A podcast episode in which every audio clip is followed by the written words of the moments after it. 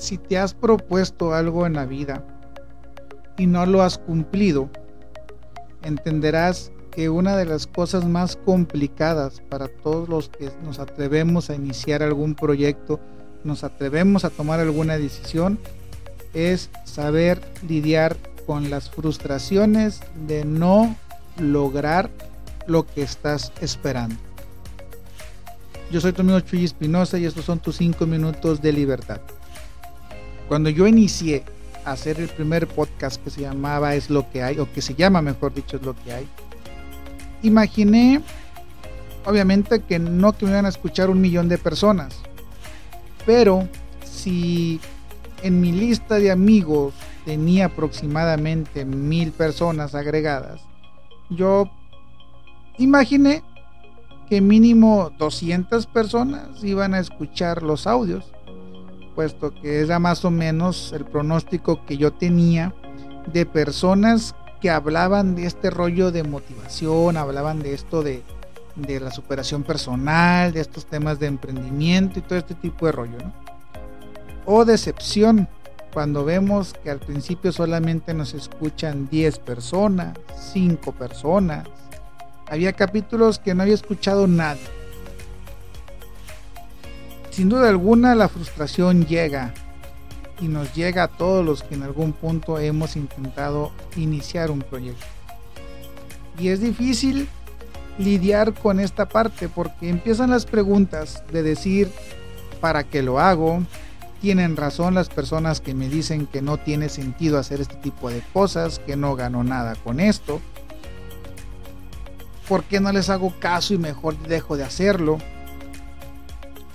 ¿Para qué pierdo mi tiempo? qué gano. Pero algo que hoy te quiero compartir es que cuando tú inicies un proyecto, independientemente lo que sea, yo te sugiero que no lo inicies enfocado en el dinero, porque de algún modo eh, será el doble la frustración cuando veas que no llegan las cantidades que tú habías calculado. En segunda, recuerda que los proyectos llevan su tiempo.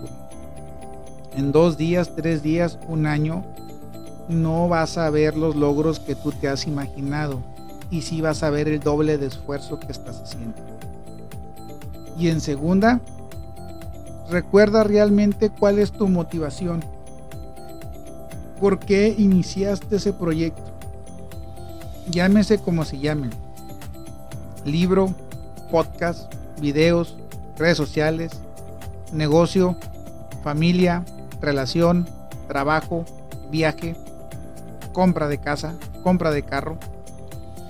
No olvides el por qué lo hiciste.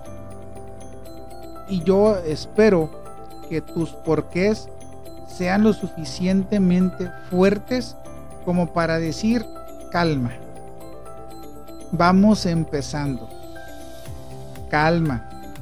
Quitemos esas, esas voces, esas vocecitas que no nos ayudan en absolutamente nada.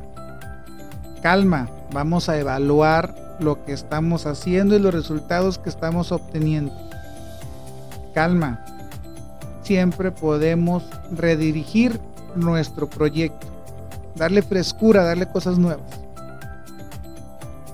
Este, estas cosas te ayudarán un poco a lidiar con la frustración de no ver los resultados que tú estás deseando ver. No busques culpables. Tu proyecto no es malo.